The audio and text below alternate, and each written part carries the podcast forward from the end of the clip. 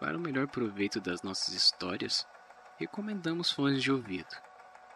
Se sente que pode ajudar e agregar ao podcast, acesse o apoia.c barra. Inclusive, está rolando uma campanha para comprarmos um novo microfone. Então, se quiser e puder ajudar nos projetos que tanto amamos, a gente agradeceria muito. Ou se quiser, nos siga no Instagram, arroba podcastdarkos. Lá você sempre terá novidades dos próximos EPs. Dado o recado, relaxe, respire e ouça a mesma história.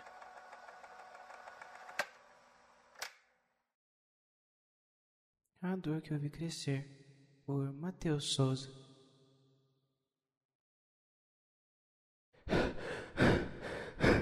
Não, não faça isso.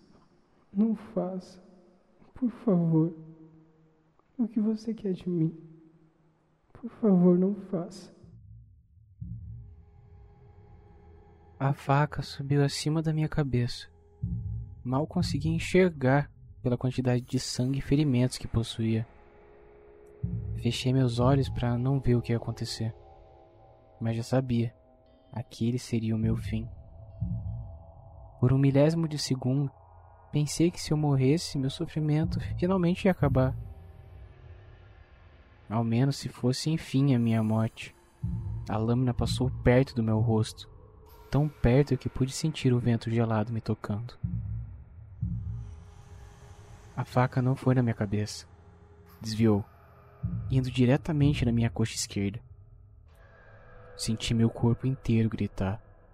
Nesse momento eu não conseguia fazer isso. Eu estava amordaçada e apenas conseguia grunhir de dor o mais forte que poderia. Aquele psicopata não estava contente em apenas me mutilar. Continuava desferindo golpes e mais golpes até meu membro ser completamente arrancado. A dor foi tão intensa que eu desmaiei. Durante esse desmaio, me ocorreram vários pensamentos de como havia parado naquela situação. Lembro de chegar em casa. Na época, eu tinha acabado de iniciar minha vida adulta e fazia poucos meses que morava sozinha.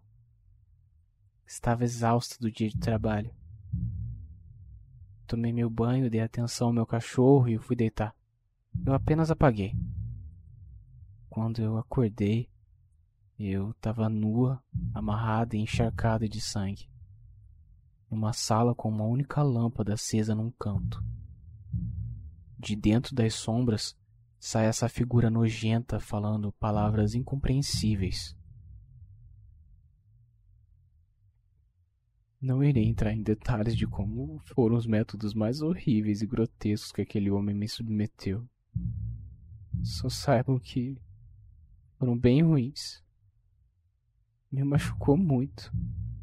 Muito mesmo quando eu acordei,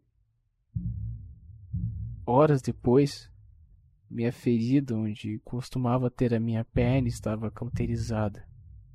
O que restava era apenas o meu membro jogado num canto de qualquer jeito. Era desesperador, assustador, indefesa e à mercê daquele monstro. Sei que este período do meu cárcere durou alguns meses.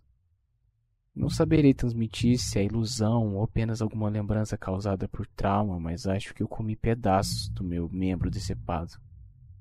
Prefiro aceitar que nunca aconteceu.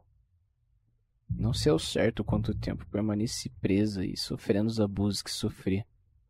Grande parte das memórias meio que bloqueei. Mas eu guardo com carinho a lembrança do meu pai descendo aquelas escadas com o rosto ensanguentado ofegante, me encarando com pena, mas esperança por ter enfim me encontrado. Ele nunca me disse o que realmente o levou até a casa em que eu estava, muito menos o paradeiro do lixo que me fez sentir tanto medo. Hoje completa dez anos da minha nova vida. Consegui, depois de muito esforço, fazer compras com a minha irmã mais nova. Desenvolvi uma fobia social que sinto que estou melhorando ou até estava.